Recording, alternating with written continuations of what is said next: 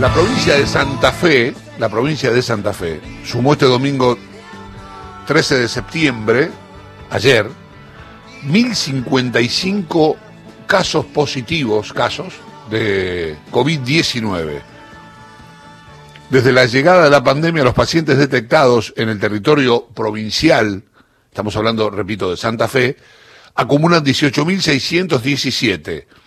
De los nuevos casos, 76 corresponden a la ciudad de Santa Fe y 600 a Rosario.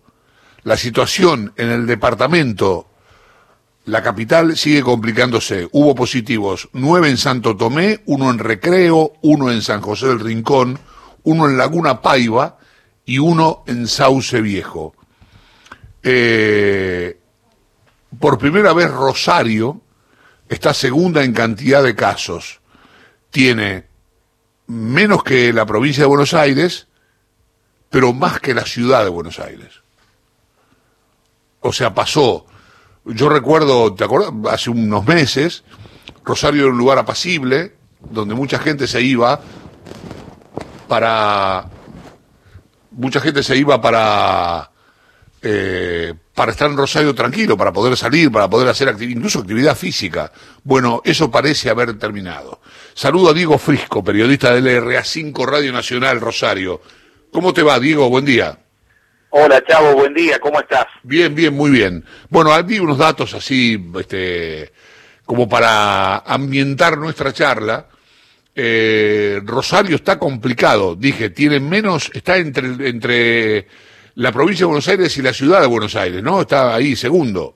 Y sí, está ahí, eh, la verdad que ha tenido, ayer tuvo su récord, 600 casos, pero vos sabés que si esta charla lo hubiéramos tenido, ponele el primero de agosto, en Rosario había cerca de 600 casos. Claro. Y hoy hay 9.200. Fíjate de qué forma exponencial ha crecido durante todo agosto y lo que va de septiembre, esta, esta quincena de septiembre, que nos ha llevado a un número realmente preocupante. Preocupante no solo por el número en sí, sino porque, bueno, todos sabemos que lo que hay que fijarse siempre no es la contagiarse posiblemente muchísimos de nosotros algún día nos contagiemos. El tema es que tengamos la posibilidad de, que el sistema sanitario pueda atendernos. Y eso está hoy en tela de juicio, eso está hoy en discusión en Rosario, porque ya hay más de un 90% en el sector público de las camas ocupadas y hay un 76% en el sector privado. Este número estadístico muestra de que vamos caminos con estos números a un colapso del sistema sanitario, pero esto no es una una premonición o un pronóstico, es matemática. Eh, con, este, con este nivel de contagios el sistema colapsa y ya se está detectando, porque ya empiezan a aparecer los casos en las noticias. El otro día, por ejemplo, de, gente que no encuentra cama. Eh, días atrás, una, un muchacho diabético de 48 o 49 años no encontraban cama, estuvo dos horas dando vuelta en una ambulancia.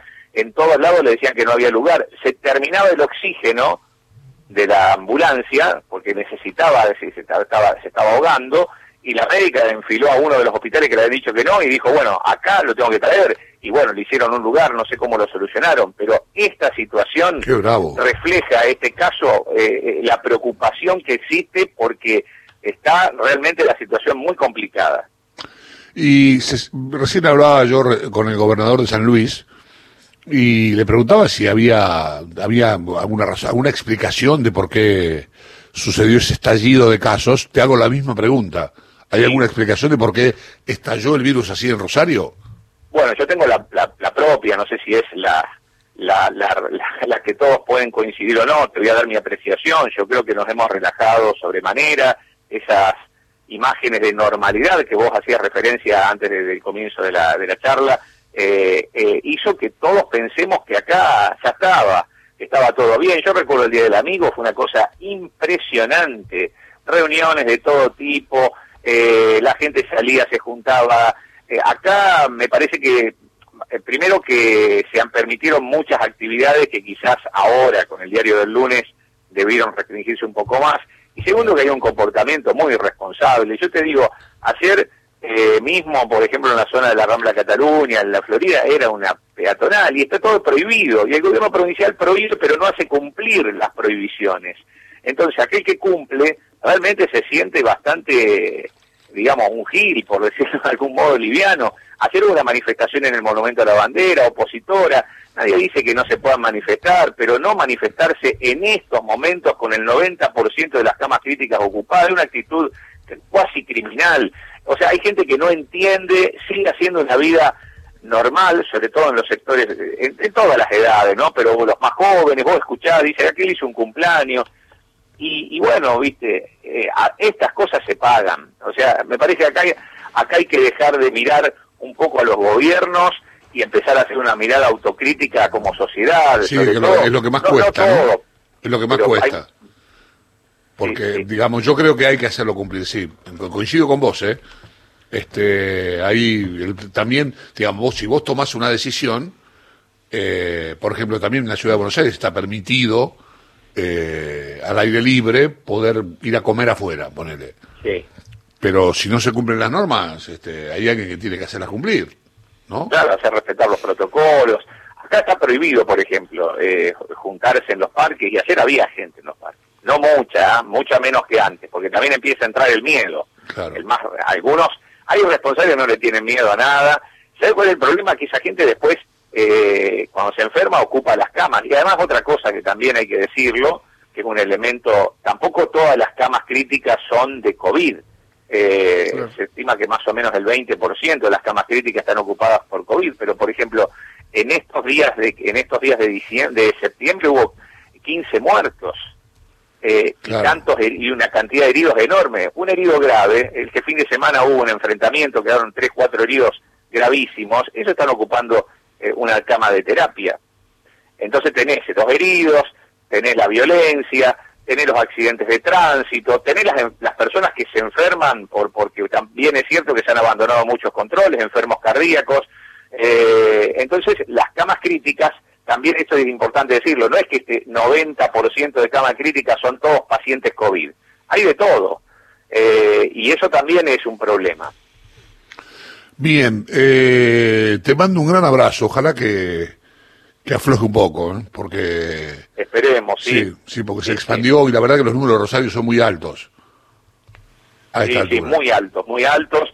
El gobernador anunció hace una semana atrás, ahora este viernes, el viernes que este viernes que viene, tiene que tomar una decisión, si, si sigue restringiendo o no las actividades, se habla de, de habilitar un poco los los bares al aire libre, los que tengan el espacio para, para que puedan poner mesas al aire libre, la industria está funcionando y el resto está bastante restringido. Los comercios están atendiendo, pero con, con otra modalidad, digamos, hacen pasar de a uno. Eh, la verdad que es un tema complejo, porque por cierto la actividad económica hoy no se puede seguir restringiendo mucho más pero eh, indudablemente algo hay que hacer porque a este ritmo vamos a un, a un lugar muy, muy feo, ¿no? Te mando un gran abrazo, Diego, gracias. ¿eh? Gracias, Chavo.